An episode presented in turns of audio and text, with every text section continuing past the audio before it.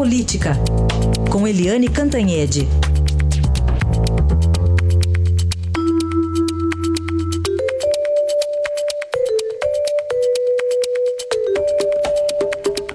E o primeiro assunto que vai movimentar a semana, né? Semana decisiva para o presidente Michel Temer, né, Eliane? Bom dia.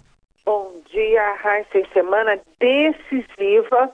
Eh, tivemos aí um julho de recesso muito atípico, com muita animação na política, digamos assim, e o presidente Temer recebendo eh, eh, dezenas de deputados para é, poder salvar o pescoço, né?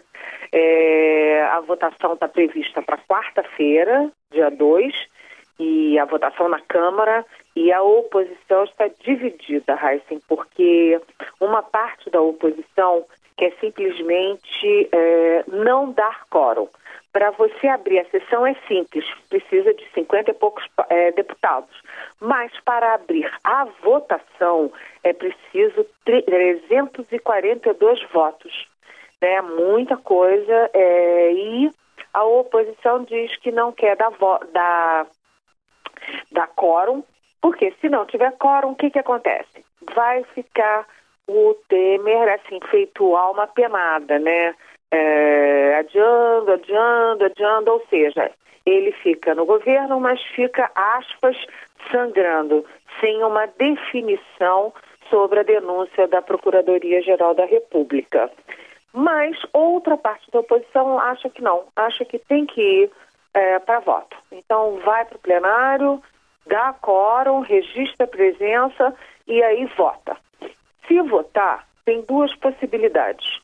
Uma é o Temer ganhar bem, ou seja, ganhar com, com uma, é, vamos dizer assim, uma brecha, uma sobra de votos bastante razoável e demonstrar aí força política, já que ele tem uma popularidade baixíssima de 5%.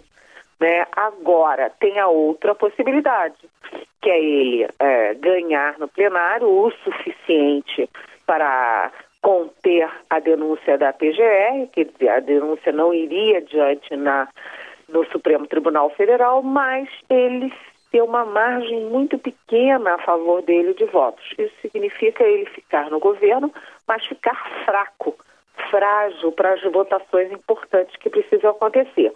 Então, uma semana decisiva não apenas para o Temer, mas para o governo Temer e para o próprio país, né? Porque se a oposição decide deixar o Temer sangrando, significa deixar o país também sangrando com uma indefinição sobre a situação do presidente e, portanto, sobre uma indefinição sobre os rumos da economia, sobre as coisas que podem ser feitas ou não. Enfim, todo mundo é meio no limbo, digamos assim. Olha, no meio dessa incerteza toda, a reportagem da, revista Época no fim de semana trouxe provas aí da delação da JBS. Será que isso pode interferir na, na votação na Câmara?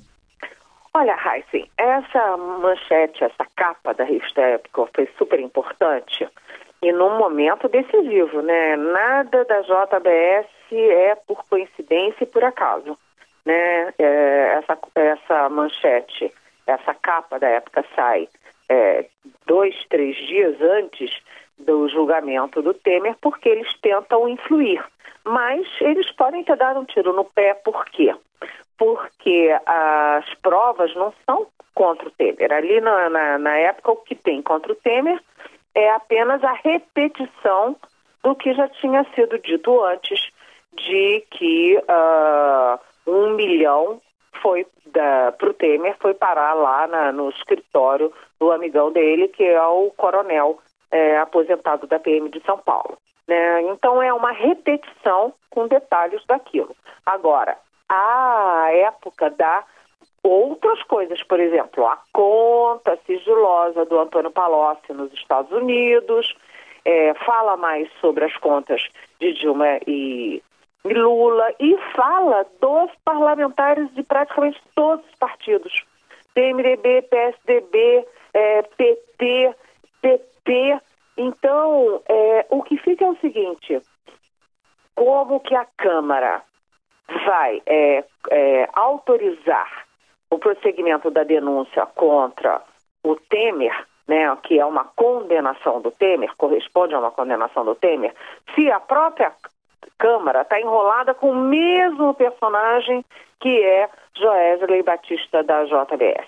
Ou seja, vai ser é, o réu, vamos dizer assim, o réu e os jurados todos estão todo mundo no mesmo barco. Então, eles vão julgar, os deputados vão julgar o Temer pela relação dele com a JBS, sendo que eles próprios têm uma relação também, vamos dizer assim, é, pelo menos estranha com a mesma JBS.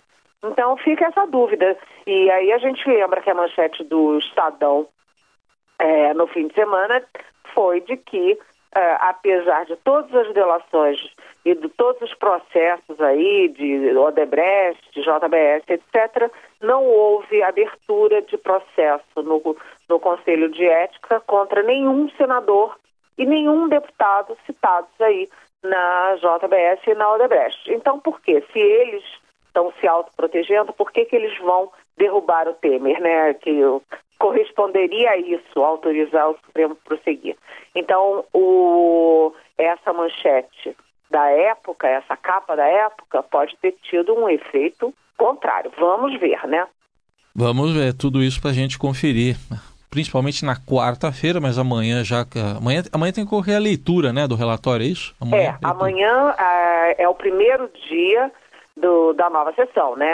Acaba o recesso hoje, amanhã começa, reabre o Congresso, aliás, reabre também o Judiciário, e aí tem a leitura do parecer da uh, vitorioso lá na, na, na CCJ da Câmara.